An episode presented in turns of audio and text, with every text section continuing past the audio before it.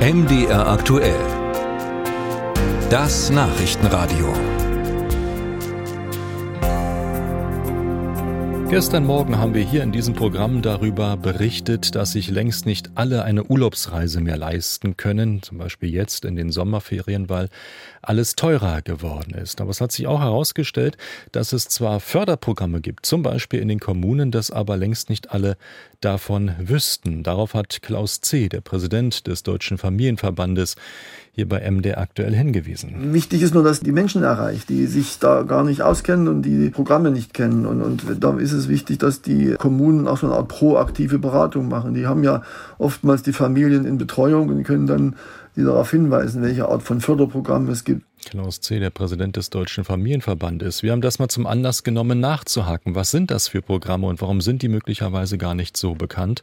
Till Ganswind beschäftigt sich damit. Jeweils etwa 1000 Förderanträge sind in Sachsen in den vergangenen Jahren bewilligt worden. Wessen Haushalt unter einem bestimmten Nettoeinkommen liegt, hat gute Chancen auf den Zuschlag. Dazu sagt Gabriele Reichel vom Kommunalen Sozialverband Sachsen. Gefördert werden die Eltern und Alleinerziehenden mit ihren Kindern oder Pflegekindern bis 18 Jahre und Kinder mit einer Behinderung, für die ein Kindergeldanspruch besteht und die ihren Hauptwohnsitz oder ihren ständigen Aufenthalt im Freistaat Sachsen haben. Die Familien können sich bundesweit Urlaubsunterkünfte aussuchen, die von den Verbänden der freien Wohlfahrtspflege betrieben werden oder entsprechend zertifiziert sind. Pro Tag und Person gibt der Freistaat bis zu 9 Euro dazu.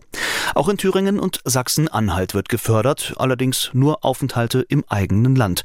In Thüringen etwa werden 80 Prozent der Kosten übernommen.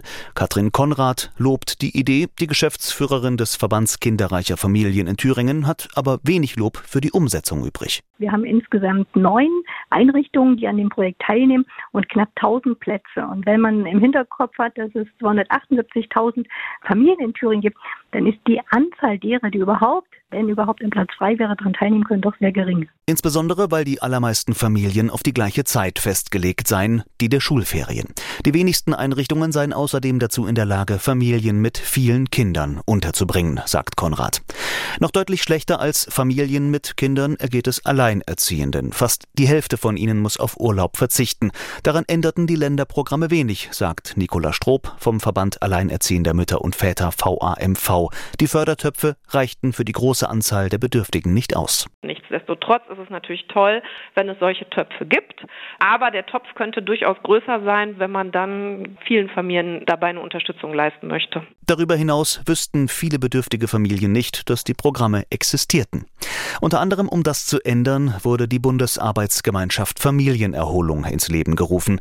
Jochen Ruoff ist dort stellvertretender Vorsitzender. Er sagt, da stecken wir ein bisschen im Dilemma. Zum einen versuchen wir eben auch unsere Sichtbarkeit zu professionalisieren. Auf der anderen Seite ist es so, dass die Häuser, die es gibt, eigentlich auch in den entsprechenden Zeiten voll belegt sind. Das heißt, je mehr wir Reklame machen, jetzt muss ich mal so sagen, umso mehr Leuten müssen wir absagen. Rohoff spricht sich für vergleichbare Regelungen in allen Bundesländern aus. Dafür müsse man aber zunächst zur Kenntnis nehmen, dass sehr viele Familien Hilfe brauchen, auch wenn das die Verantwortlichen nicht gerne hörten.